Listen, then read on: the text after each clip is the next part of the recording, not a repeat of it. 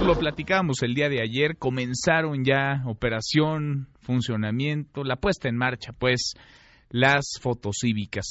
Las fotocívicas que están sustituyendo a las fotomultas. Hay muchas preguntas en torno a las fotocívicas. El gobierno capitalino ha informado que cada infracción captada por este sistema va a ser notificada a los automovilistas en un plazo aproximado de dos, tres semanas. Me da mucho gusto saludar en la línea telefónica al secretario de Movilidad de la Ciudad de México, Andrés Layú. Secretario, Andrés, ¿cómo te va? Buenas tardes.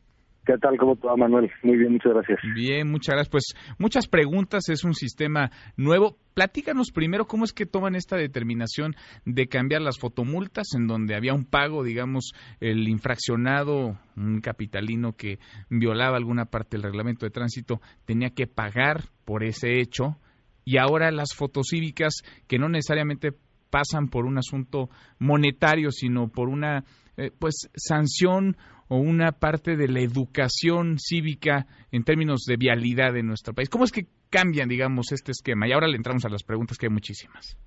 Sí, eh, pues digo, lo, primero y más importante es que efectivamente es un cambio, digamos, cancelamos el sistema de fotomultas que existió durante la administración pasada y la razón de ello es que era un sistema que tenía eh, un contrato con eh, un par de empresas en donde las empresas se llevaban casi 50% de cada multa. Mm. Eh, entonces, evidentemente, había pues un interés por cobrar muchas multas. Eh, tan fue así que se les dio la posibilidad a las empresas de decidir dónde localizar las cámaras y radares de la ciudad. Eh, al hacer o sea, la pues, empresa decidía dónde las ponían, no el gobierno capitalino. Exactamente. Entonces, al hacer eso, pues se dio la posibilidad de que se pusieran los lugares donde era más fácil cobrar multas, que no necesariamente son los lugares en donde tienen más impacto en términos de seguridad vial. Entonces, lo primero que hicimos nosotros al inicio de la administración fue cancelar el sistema de fotomultas y relocalizar los cámaras y radares que son propiedad de la ciudad para que estén, y así están ahora, en los lugares donde hay más incidentes viales. Eh, la razón de esto es que, pues justamente queremos que ahí donde hay más incidentes viales, estar seguros que la gente está cambiando su comportamiento justamente para no eh, recibir una sanción por cometer una infracción. Mira, pues es un esquema, es una novedad para todos. Ahora, me llama la atención, te voy planteando las preguntas que aquí nos llegan. ¿Es una sanción que se aplicará a la placa o será a la licencia del conductor? La sanción se aplica a la placa. En ese sentido, eh, como estamos usando eh, la tecnología de cámaras y radares, lo que eh, detecta la cámara es la placa y eso nos permite a nosotros eh, tener el registro del vehículo. Mm. ¿no? Entonces, por eso se aplica a la persona que tiene registrado el vehículo. Bien, ¿qué pasa en el caso, por ejemplo, de las empresas en donde eh, pues eh, quizá el nombre, el registro de la placa no va a coincidir con quien va manejando una unidad?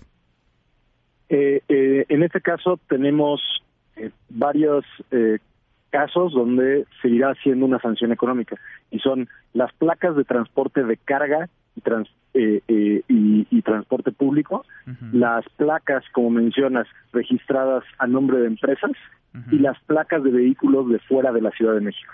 Ah, en esos casos la sanción seguirá siendo económica. Los 10 puntos a la placa son 10 puntos en las placas de la Ciudad de México. Ah, de acuerdo. Solo aplica para las placas de la Ciudad de México, no para las foráneas, no para las empresas, no para... Todos ellos también se regirán las infracciones y tendrán que pagar sus multas, pero esas sí multas económicas. Bien, de acuerdo. Ahora, todos tendremos en nuestra placa 10, 10 puntos, ¿no? Es decir, todos empezamos con 10 puntos. Se te van restando de acuerdo, digamos, a la falta cometida ese, ese ranking, digamos, esos 10 puntos, ¿se reinicia cada cuándo o no se reinicia nunca y vas perdiendo y vas recibiendo una sanción, pagas por la sanción y se te regresan los puntos? Entonces empezamos todos con 10, puntos y eh, si pierdes el primero o segundo punto, eh, que es decir, si cometes las primeras dos infracciones, vas a recibir una boleta en tu casa con la infracción que cometiste, la información de cómo funciona el sistema y por qué te estás poniendo en riesgo a ti, cómo estás poniendo en riesgo a otros al cometer esta infracción.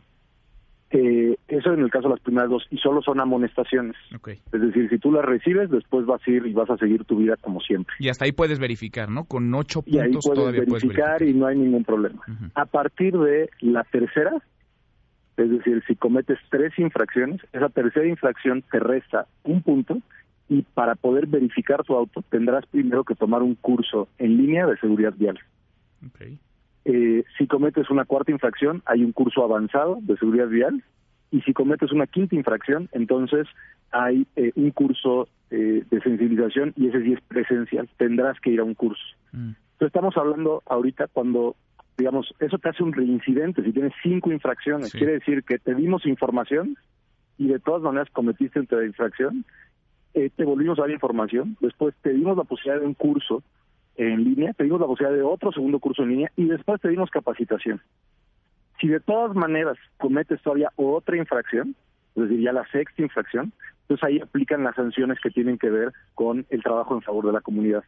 El trabajo, eh, cada punto que pierdas a partir del sexto son dos horas de trabajo en favor de la comunidad. Mm, dos horas eh, de trabajo y los cursos, ya sea el básico, digamos el intermedio, eh, todo eso lo que cumplir. Se va acumulando todo, se va acumulando todo y ya cuando llegas al punto del trabajo en favor de la comunidad, pues ya son esas dos horas que... Y ya que, y ya eh, que cubres, digamos, el trabajo comunitario, se te regresan los puntos. Ya que cubres el trabajo comunitario, puedes verificar tu auto. Puedes verificar. Ese es, digamos, el obstáculo que hay. Ah. Si no los cubres, no puedes verificar tu auto. Y eh, si los cubres, pero vuelves a, acomodar, a, a cometer infracciones, entonces siguen acumulando los puntos. De acuerdo pues hay que cumplir el reglamento, ¿no? Esa es, digamos, la, la premisa. O hay que hacer trabajo comunitario, pero por voluntad, porque uno lo quiere hacer y no porque sea una sanción. Ya si en esas andamos, pues vale la pena entrarle y entrarle bien. Andrés, eh, secretario, vamos platicando si te parece, porque las preguntas van a seguir surgiendo. Es un reglamento nuevo, son sanciones distintas, novedosas. Vamos platicándolo si te parece. Sí, el, y es una cosa muy importante que dijiste. Muchas veces me preguntan cómo le hago para no tener que hacer trabajo en favor de la comunidad, no tener que ir a tomar el curso en línea. Hay una forma muy fácil para evitar todo esto y es no cometer pues infracciones de tránsito. Pues sí, así, así de fácil y así de claro. Gracias, gracias Andrés, muchas gracias secretario. Muchas gracias Manuel, gracias. muy bien. Igualmente, muy buenas tardes.